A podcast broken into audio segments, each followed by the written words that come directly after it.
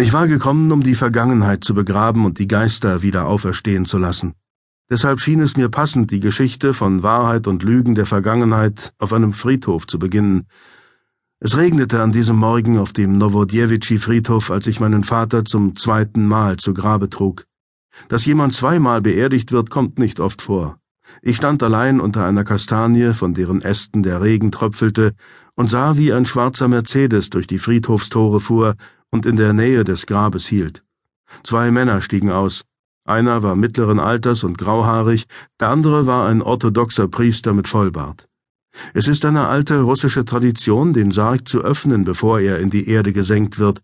Damit gibt man Freunden und Verwandten Gelegenheit, ihre Toten noch einmal zum Abschied zu küssen und ihnen ein Lebewohl mit auf den letzten Weg zu geben. Aber hier, an diesem nassen Junitag, verzichtete man wohlweislich auf diese Zeremonie.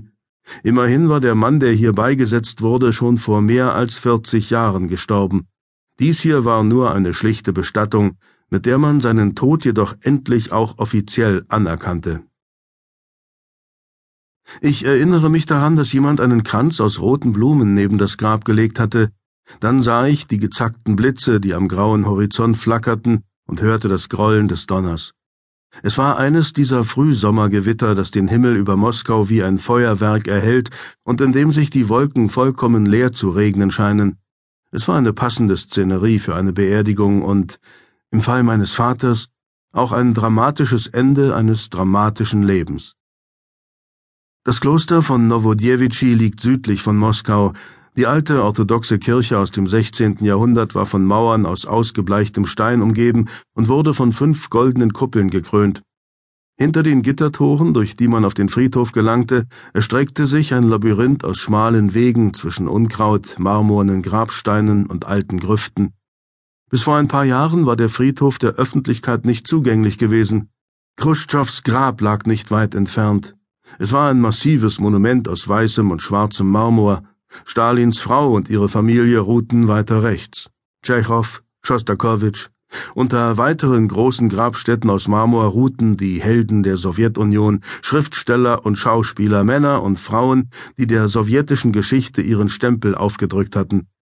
Mein Vater machte sich merkwürdig zwischen ihnen. Er war Amerikaner. Während ich im strömenden Regen unter tropfenden Ästen in einer Ecke des Friedhofes stand, beobachtete ich, wie der grauhaarige Mann leise mit dem Priester sprach, der nickte und zog sich unter einen Baum zurück, der ein paar Schritte entfernt stand. Der grauhaarige Mann war Ende vierzig, groß und gut gebaut. Unter dem regenfeuchten Umhang trug er einen modischen blauen Anzug und lächelte mich herzlich an, als er auf mich zukam. Ein ziemlich feuchter Tag für einen solchen Anlass, finden Sie nicht? Er reichte mir die Hand. Brad Taylor, Botschaft der Vereinigten Staaten. Sie sind Massey, nicht wahr? Er hatte einen festen Händedruck. Ich hatte schon befürchtet, Sie würden es nicht schaffen, erwiderte ich. Entschuldigen Sie die Verspätung, ich wurde in der Botschaft aufgehalten. Er nahm eine Schachtel Zigaretten aus der Tasche und bot mir eine an. Rauchen Sie? Ich hoffe, es wirkt nicht despektierlich. Überhaupt nicht. Danke, ich nehme gerne eine. Es ist eine schreckliche Angewohnheit, aber an solch tristen Tagen spendet es ein bisschen Trost. Nachdem er unsere Zigaretten angezündet hatte, warf er dem Priester einen Seitenblick zu. Der hatte aus seiner weißen Robe unter dem schwarzen Umhang eine Bibel hervorgezogen und las darin. Bob hat mir erzählt, dass Sie als Journalist bei der Washington Post arbeiten, sagte Taylor. Sind Sie schon mal in Moskau gewesen, Mr. Massey? Einmal, vor etwa fünf Jahren, aber nur kurz, im Rahmen meiner Arbeit. Was hat Bob Ihnen noch erzählt? Taylor lächelte und zeigte dabei seine perfekten, gleichmäßigen weißen Zähne.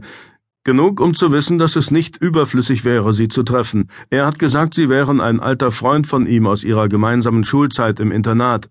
Sie hätten in seiner Einheit in Vietnam gedient.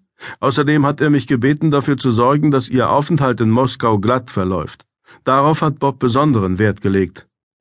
Taylor schien noch etwas sagen zu wollen, zögerte jedoch und blickte erneut zu dem Priester hinüber, der gerade zu Ende gelesen und ein kleines Weihrauchgefäß entzündet hatte und nun zu uns kam.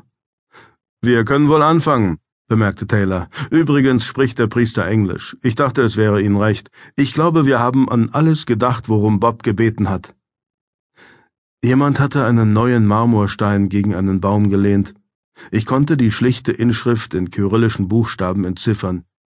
Jacob Massey, geboren 3. Januar 1912, gestorben 1. März 1953